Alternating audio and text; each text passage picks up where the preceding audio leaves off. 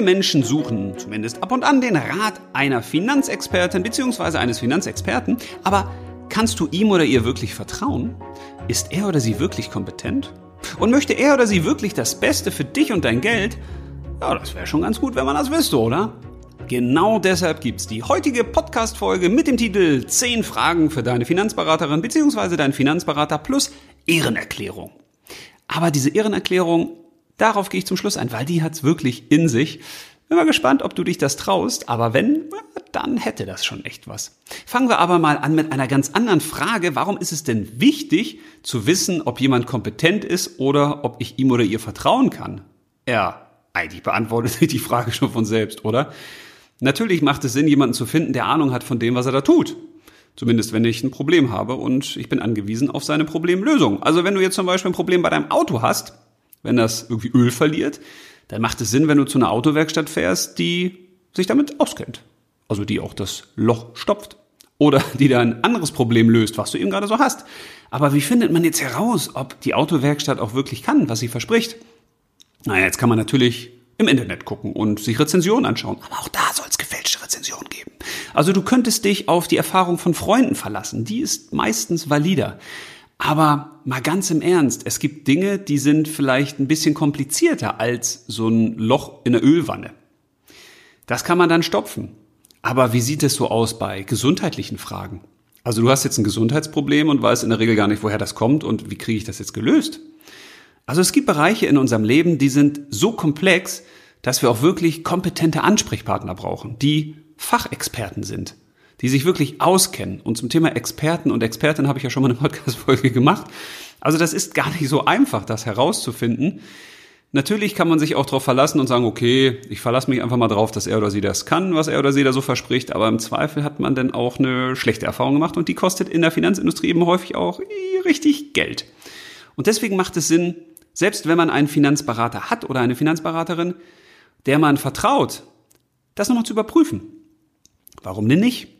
Weil ganz häufig ist es so, wenn wir Menschen sympathisch finden, dann messen wir ihnen auch eine hohe Kompetenz bei. Das haben wir mal in einer Sparkasse versucht herauszufinden, was Kunden so wirklich denken und wie das mit der Wirklichkeit übereinstimmt. Und da haben wir Kundenbefragungen gemacht und haben sie gebeten, so Fragen zu beantworten zur Sparkasse dann. Also wie schätzen sie so die Kompetenz ein und die Freundlichkeit in den jeweiligen Filialen? Und wie ist das Preisgefühl? Ist die Sparkasse da zu teuer oder zu günstig? Und dann haben wir eine Filiale gefunden und die hatte überall Spitzenwerte. Und da haben wir uns ein bisschen überrascht gezeigt, weil das war eine Filiale, na, ich verrate mal gleich, was es für eine war, aber die Spitzenwerte, die sie hatte da in, der, in dieser Filiale, das war einerseits die höchste Freundlichkeit, die höchste Kompetenz, sogar kompetenter als der Vorstand, eingestuft wurde und die günstigsten Preise.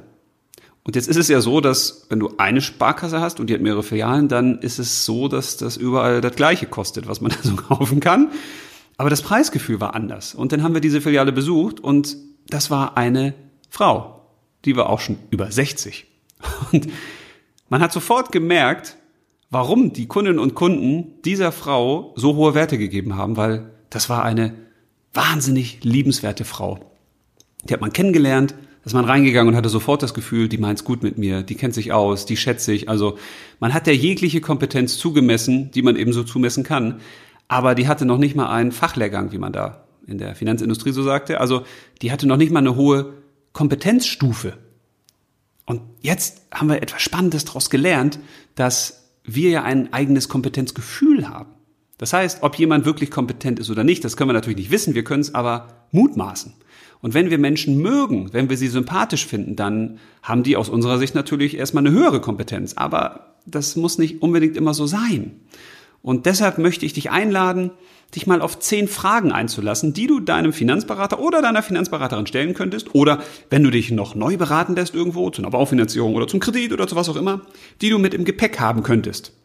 Weil diese Fragen, das sind keine Fangfragen, weil sowas finde ich gruselig, wenn ich schon mit einer Frage reingehe, um den anderen bloßzustellen, sondern es sind Fragen, mit denen man wirklich herausfinden kann, kennt der oder die sich eigentlich aus? Weil das ist doch das Entscheidende.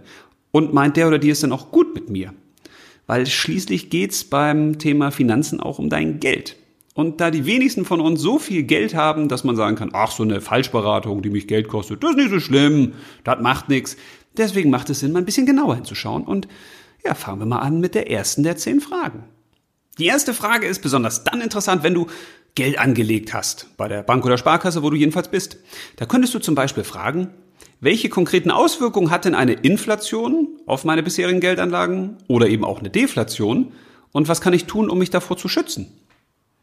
Und das klingt jetzt ein bisschen komplex, diese Frage, aber sie ist echt wichtig, weil aus meiner Erfahrung wissen zu viele Beraterinnen und Berater leider nicht, welche Geldanlagen sind denn im Falle einer Inflation, also steigender Preise, denn wirklich wichtig? Welche schützen mich zwar nicht davor, aber welche federn diesen Effekt der Geldentwertung ab? Und wie ist das im umgekehrten Fall bei einer Deflation? Weil das ist ja nicht unwichtig.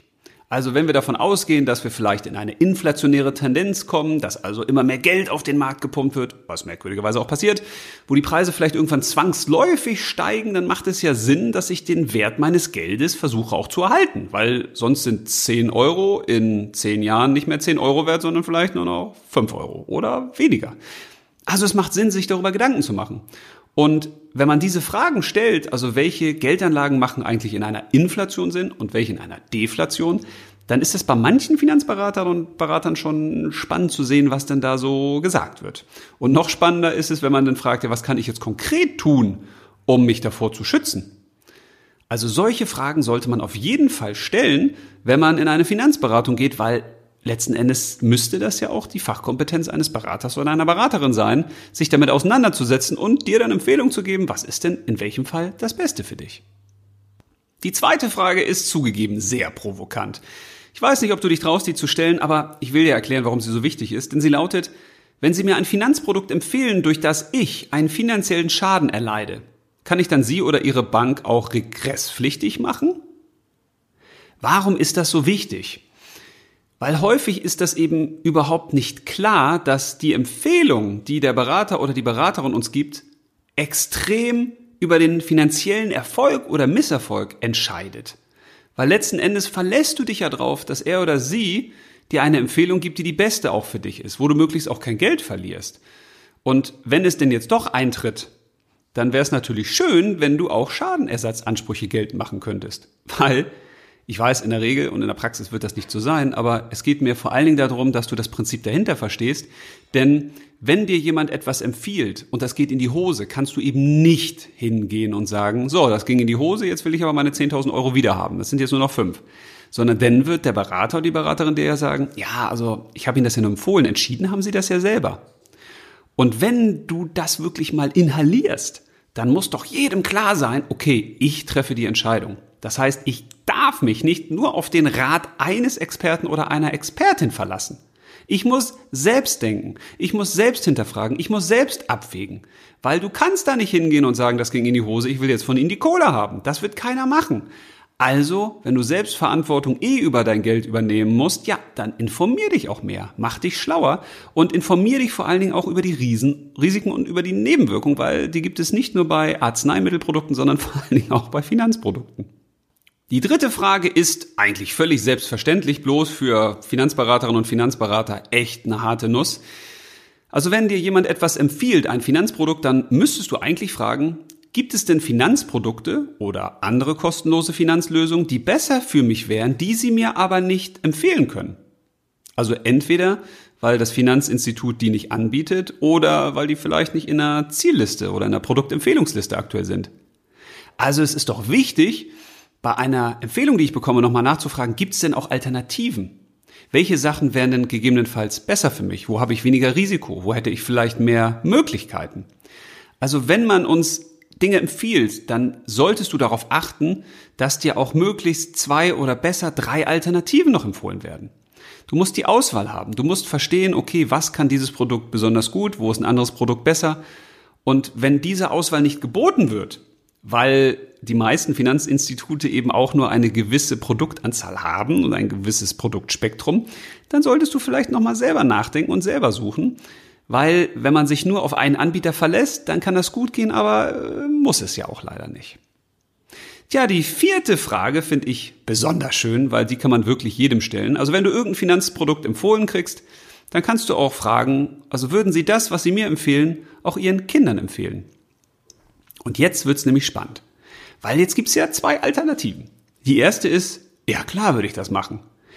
Dann würde man jetzt erstmal als geneigte Zuhörerin oder geneigter Zuhörer sagen, ja, das ist doch gut. Mensch, guck mal, der würde das den Kindern auch empfehlen, die er hat. Also dann sollte ich das machen. I, Vorsicht. Weil du bist ja im Zweifel nicht wie seine Kinder oder ihre Kinder, oder? Das Problem ist nämlich, wir denken dann immer, ah, wenn der das auch automatisch seinen Kindern empfehlen würde, dann ist es ja wertegeprüft. Das ist also eine gute Sache. Ja, das kann sein, dass man dieses Produkt auch einwandfrei empfehlen kann, weil es vielleicht keine großen Risiken und Nebenwirkungen hat oder weil es vielleicht auch wirklich nicht so viel kostet. Aber das heißt noch nicht, dass es auch zu dir passt. Die große Frage, die du dir stellen musst, ist ja nicht nur, ist das ein gutes Finanzprodukt, ist das empfehlenswert, sondern passt das auch zu dem, was ich eigentlich im Leben will? Wenn er aber sagt, nein, das würde ich meinen Kindern nicht empfehlen, und in der Regel wird das nicht so gesagt, ja, dann weißt du erst recht, was du davon halten kannst, weil dann ist vollkommen egal, ob das zu dem passt, was du im Leben willst. Also es ist denn in der Regel nicht empfehlenswert. Aber ich glaube, diese Antwort wirst du leider häufig nicht kriegen. Frage Nummer 5 ist auch spannend, wenn du Geld anlegen willst. Die lautet nämlich, was schätzen Sie, wie sich die Zinsen, der Aktienmarkt, die Lage an den Finanzmärkten allgemein entwickeln und was raten Sie mir deshalb für mein Geld? Jetzt wird spannend. Richtig spannend. Weil die meisten haben immer gedacht, heute hat sich das zum Glück ein bisschen verändert, dass der Finanzberater, der da in der Filiale irgendwo sitzt oder die Finanzberaterin ganz genau Bescheid weiß über die Aktienmärkte und die Finanzmärkte und DAX und alles, was da so umhergeht in der Finanzwelt. Ist aber nicht so. Also im Zweifel ist es so, dass die Kundinnen und Kunden besser informiert sind als manche Finanzberaterinnen und Finanzberater. Und das liegt eben daran, dass man als Kundin oder Kunde eben viel mehr sichtet. Man hat einen ganz anderen Blick. Man schaut sich ganz andere Dinge an als die Menschen, die da in einer Bank oder einer Sparkasse arbeiten. Im Zweifel ist man vielleicht sogar noch interessierter daran zu gucken, was ist da eigentlich für eine aktuelle Entwicklung in China los oder in Amerika. Man macht sich selbst mehr Gedanken. Also häufig überschätzen wir auch die Kompetenz von den Menschen, die da sitzen und jetzt passieren wieder zwei Dinge. Das erste kann sein, dass er oder sie, also Finanzberater oder Finanzberaterin, ehrlich ist und sagt, das kann ich Ihnen nicht sagen. Dann würde ich schon mal sagen, dann hast du schon mal Glück gehabt. Weil dann hast du da jemanden, der wirklich sagt, ich weiß nicht, wie es weitergeht. Ich kann nicht in die Glaskugel gucken. Und es gibt nur zwei Dinge, um wirklich zu sagen, was in Zukunft passiert und damit auch recht zu haben. Das erste ist einfach Glück. Ich habe eine glückliche Annahme und die tritt zum Glück auch ein. Glück ist im Finanzbereich in der Regel sehr selten, kommt nicht ganz so häufig vor, kommt natürlich auch vor, aber in der Regel ist das häufiger so, dass man mit seinen Prognosen falsch liegt. Und das zweite ist Insiderwissen. Und das ist verboten. Also, wenn man Insiderwissen hat, dann darf man das nicht anwenden und auch nicht weitergeben, logischerweise, weil es ja Insiderwissen. Also, wenn jemand zugibt, dass er nicht weiß, wie es weitergeht, dann ist das schon mal ein gutes Zeichen. Aber auch nur auf den ersten Blick, oder? Weil eigentlich suchst du ja jemanden, der dir sagen kann, wie es in Zukunft weitergeht, weil raten kannst ja selber. Richtig, genau. Und von daher ist die spannende Frage, was soll dir eigentlich ein Finanzberater oder eine Finanzberaterin da irgendwo sagen über eine Entwicklung? Und wenn er oder sie dir nichts sagen kann über die Entwicklung, ja, was soll er oder sie dir dann sagen, wie du dein Geld anlegen kannst? dann bleiben ja nur so globale Empfehlungen wie, ja, teil dein Geld einfach auf, auf alle Geldanlageklassen. Und auch dazu mache ich ja nochmal ein Video, weil, äh, ein Video, eine Podcast-Folge. Ich glaube, ich muss noch mal ein paar Videos machen. Auch dazu mache ich nochmal eine Podcast-Folge, weil das Thema der Vermögensstruktur ja so en vogue ist und seit 20 Jahren wird das immer empfohlen. Aber auch da sollte man sehr differenziert vorgehen, weil das ist eben auch nicht für alle richtig. Frage Nummer 6 ist auch eine meiner Lieblingsfragen. Die habe ich nämlich auch schon relativ vielen Verantwortlichen gestellt, vor allen Dingen auch Vorständen und Leuten, die in der Vertriebssteuerung arbeiten, also die dafür sorgen, dass Produkte dann auch an Männer und Frauen gebracht werden. Die Frage lautet nämlich, würden Sie die Werbung für Ihre Kreditangebote, zum Beispiel Dispo, Kreditkarte oder Konsumentenkredite, auch an Ihre Kinder oder Enkelkinder verschicken? Und was glaubt ihr, was da geantwortet wurde? Immer nein. Und dann habe ich gefragt, ja, wieso denn nicht?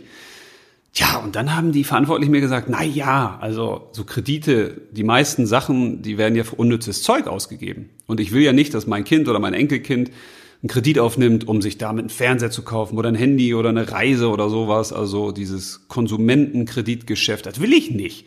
Also wenn die was kaufen wollen, dann sollen sie sparen, aber die sollen sich dafür nicht verschulden, weil dann ist man ja irgendwann auch Gefangener seiner Schulden. Und Schulden machen ist grundsätzlich nicht gut, vor allen Dingen nicht, wenn da keine Gegenwerte gegenüberstehen. Also wenn du jetzt Geld ausgibst für einen Fernseher auf Kredit, dann ist dieser Fernseher in einem Jahr, wenn du Glück hast, noch die Hälfte wert. Trotzdem ist die Kreditsumme zurückzuzahlen. Und dann habe ich häufig gefragt, sagen Sie mal, also wenn Sie diese Kreditangebote nicht an Ihre Kinder oder Enkelkinder schicken würden, weil Sie nicht möchten, dass sie sich unnötig verschulden, warum schicken Sie das dann an Ihre Kundinnen und Kunden? Ja, und die Antwort ist natürlich klar, ja, weil wir damit Geld verdienen. Also solltest du dich auch immer wieder fragen, das, was dir da empfohlen wird, warum wird es dir empfohlen? Weil es gerade viel Provision bringt? Weil es gerade im Angebot liegt? Also weil man es gerade verkaufen soll, weil es gerade einen aktiven äh, Verkaufszeitraum Zeitraum gibt, also weil eine Kampagne durchgeführt wird oder weil Vertriebsziele noch offen sind, die erreicht werden müssen. Kritisch zu bleiben und mit einem wachen Auge in solche Empfehlungen zu gehen, sollte eigentlich für jeder Mann und jeder Frau Standard sein, vor allen Dingen in der Finanzberatung. Siebte Frage. Was halten Sie eigentlich von Gold und Silber als Geldanlage? Also gerade wenn man sich vor einem Crash fürchtet.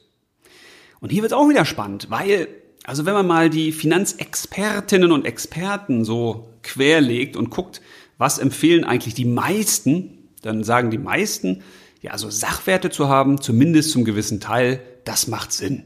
Weil ein Sachwert ist ein realer Wert, der wird nie wirklich auf Null gehen, also der immer einen gewissen Wert und einen gewissen Bestand haben. Naja, und Gold und Silber gehören natürlich auch dazu. Das sind Zahlungsmittel. Das sind wie Silber Produktionsmittel. Das wird man immer irgendwie gebrauchen können. Also das ist relativ wertstabil.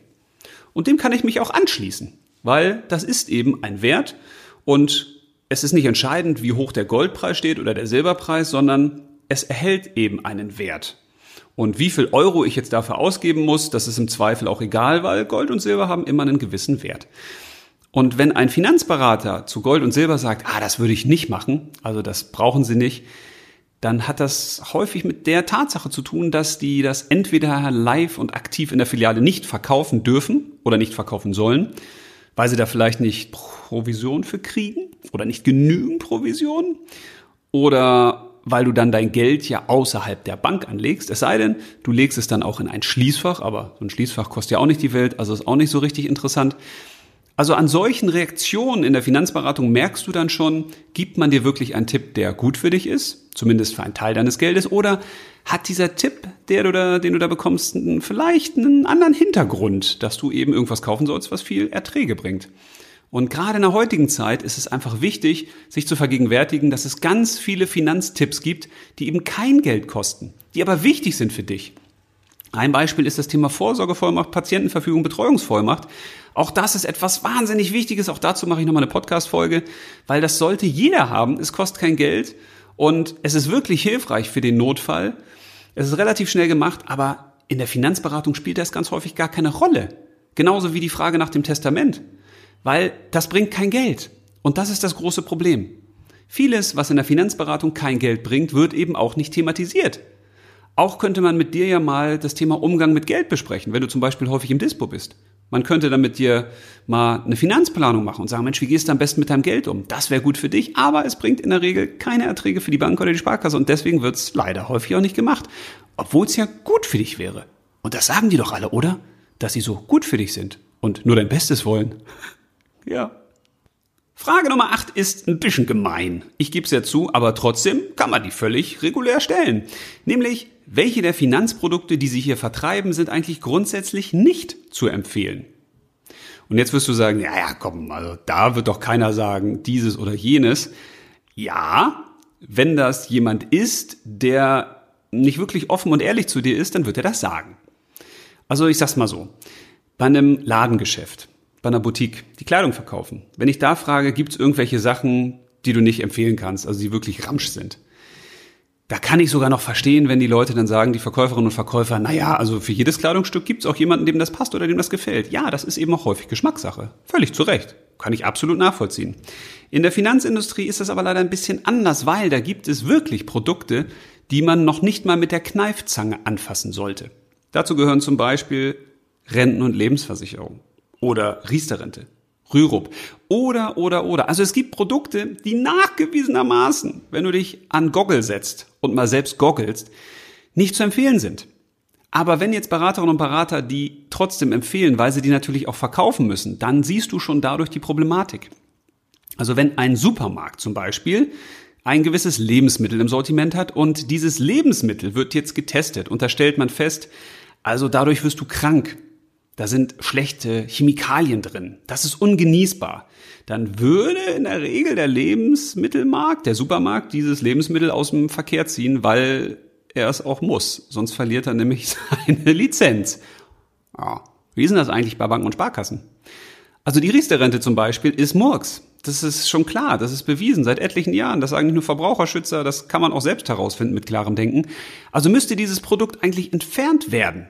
Das muss raus. Da müsste man sagen, liebe Leute, weg damit.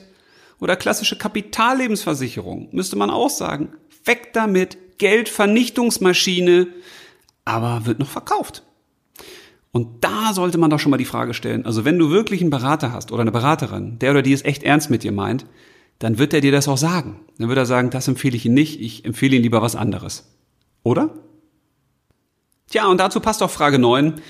Und die ist, ich weiß, ein bisschen schwer zu stellen, aber die ist auch wieder extrem wichtig, weil sie lautet, sind die Empfehlungen, die Sie mir geben, unabhängig von den Vertriebszielen und Vorgaben Ihrer Bank oder Sparkasse? Und würden Sie mir das gleiche empfehlen, wenn ich Ihr bester Freund oder Ihre beste Freundin wäre? Warum ist das so wichtig?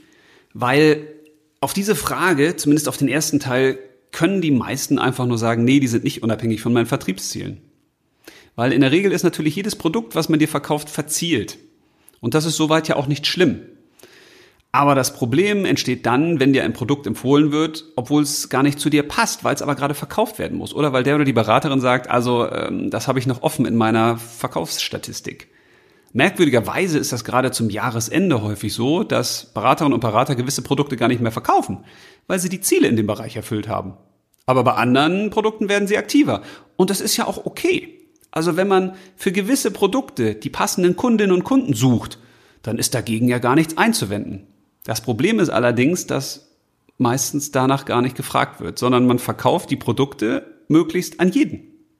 Und dabei ist es völlig wurscht, ob das zu dem Ziel und dem Bedarf des Kunden oder der Kundin passt oder nicht.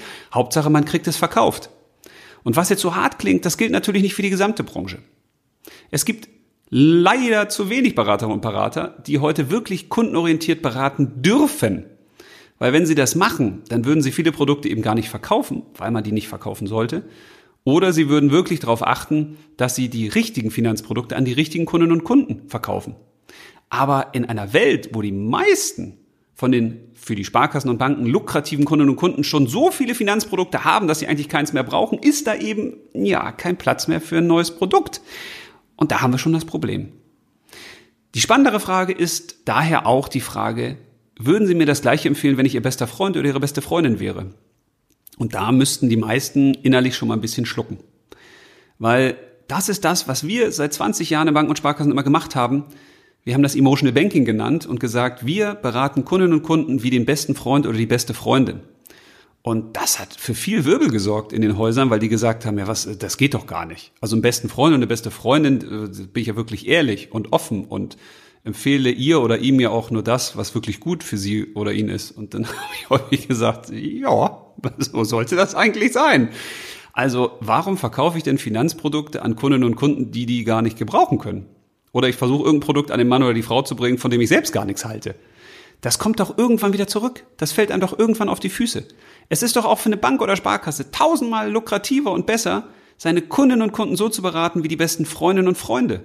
Weil dann bleiben diese Menschen auch lebenslang Kunden oder Kunde. Weil man wirklich das Beste für sie versucht, aus dem Geld zu machen. Und weil man wirklich versucht, das Leben so zu unterstützen mit finanziellen Möglichkeiten, wie es eben zum Kunden oder zur Kundin passt. Also für mich völlig logisch, aber für die meisten Banken und Sparkassen leider noch, ja, relativ weit entfernt von der Realität. Und die zehnte und letzte Frage, die ist auch wichtig, auch wenn sie schwer zu stellen ist. Sie lautet nämlich, wie viel Euro verdienen Sie eigentlich persönlich an dem, was Sie mir gerade empfehlen? Und gibt es Alternativen, die mich kein oder weniger Geld kosten? Auch das finde ich überhaupt nicht schlimm, wenn man es mal rein versachlicht, weil das ein Verkäufer, der zum Beispiel im Autohaus ein Auto verkauft, auch an dem Autoverkauf finanziell profitiert. Ja, dagegen hat doch keiner was. Das ist doch völlig in Ordnung. Das Problem entsteht nur dann, wenn er zum Beispiel für Auto A 1000 Euro Provision kriegt und für Auto B 10 Euro und er mir dann eben Auto empfiehlt, obwohl ich vielleicht Auto B besser gebrauchen könnte. Dann habe ich ein Problem, weil dann habe ich einen sogenannten Zielkonflikt. Und deshalb ist es auch wichtig zu wissen, verdient der Berater oder die Beraterin an dem Produkt jetzt mehr Geld und gibt es auch ein anderes Produkt, was besser für mich wäre, wo er vielleicht weniger Geld verdient. Wenn man sich traut, mit seinem Berater, seiner Beraterin so offen darüber zu sprechen, dann weiß der oder die Beraterin auch, okay, das ist ein kritischer Kunde. Der ist offen, der ist wach, dem kann ich hier keinen Scheiß empfehlen. Das heißt, das stärkt im besten Fall auch die Beziehung. Und die Berater oder Beraterin, die eben sagen, oh, das ist aber unbequem und äh, das will ich Ihnen gar nicht sagen, ja, von denen kann man sich dann eben auch trennen und weiß, okay, ich sollte mir lieber jemand anderen suchen. Weil grundsätzlich bin ich ein riesiger Fan von Beratern und Beraterinnen. Ich finde es super, persönliche Ansprechpartner zu haben. Ich würde auch immer empfehlen, sich jemanden zu suchen, dem man wirklich vertraut.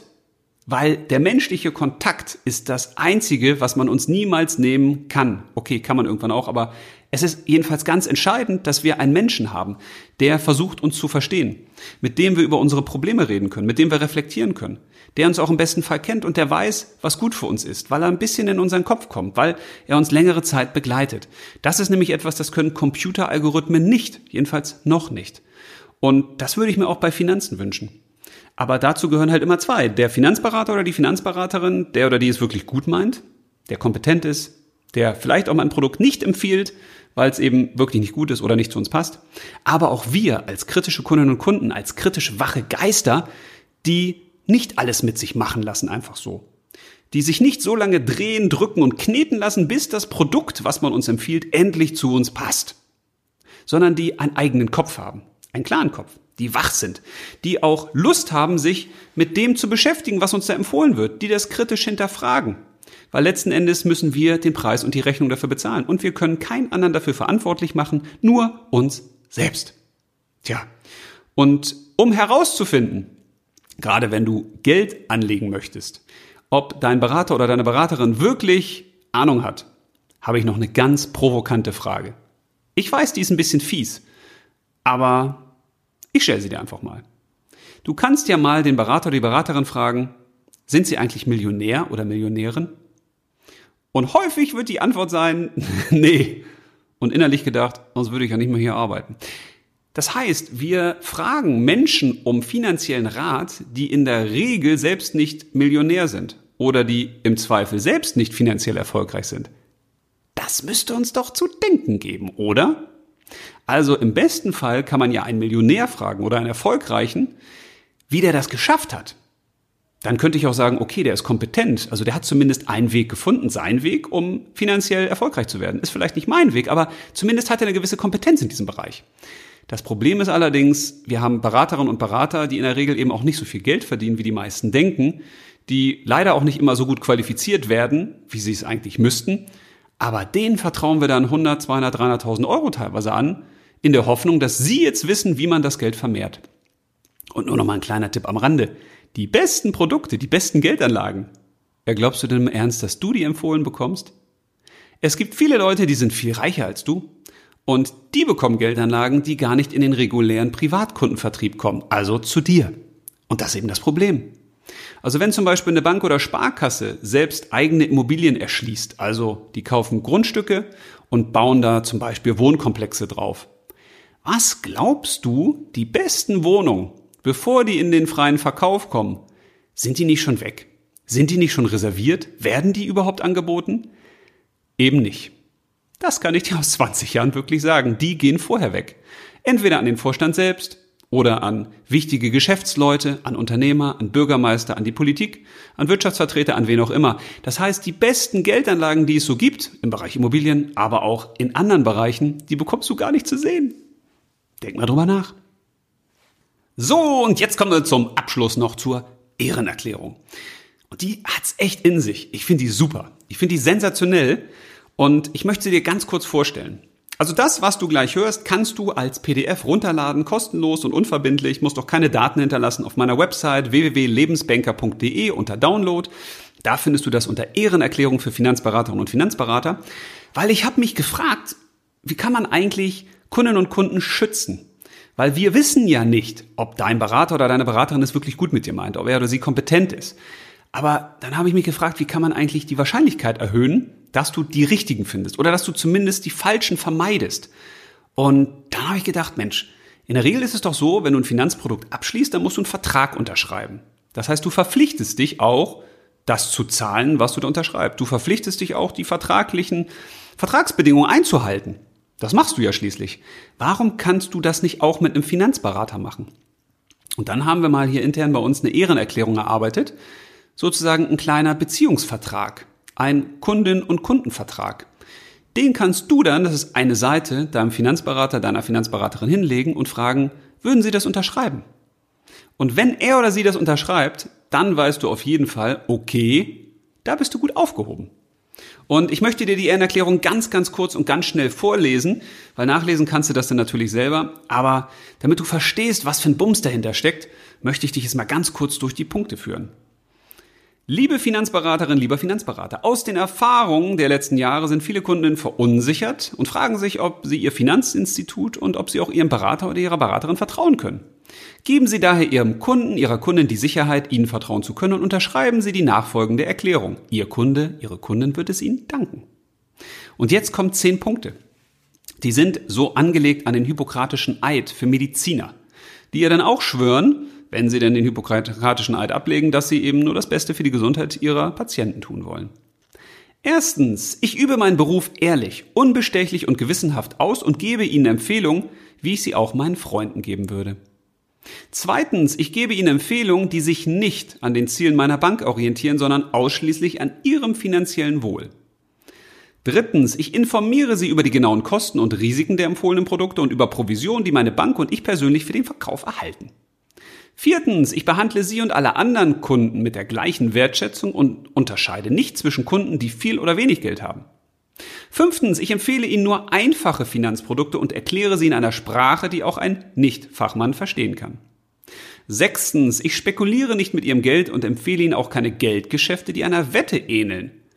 Inflationsschutz, Kapitalerhalt und Transparenz sind für mich wichtige Werte bei der Geldanlage. Siebtens, ich beachte die Steuergesetze nach Inhalt und Absicht und suche bei meinen Empfehlungen nicht nach Lücken, die dem staatlichen Gemeinwohl schaden.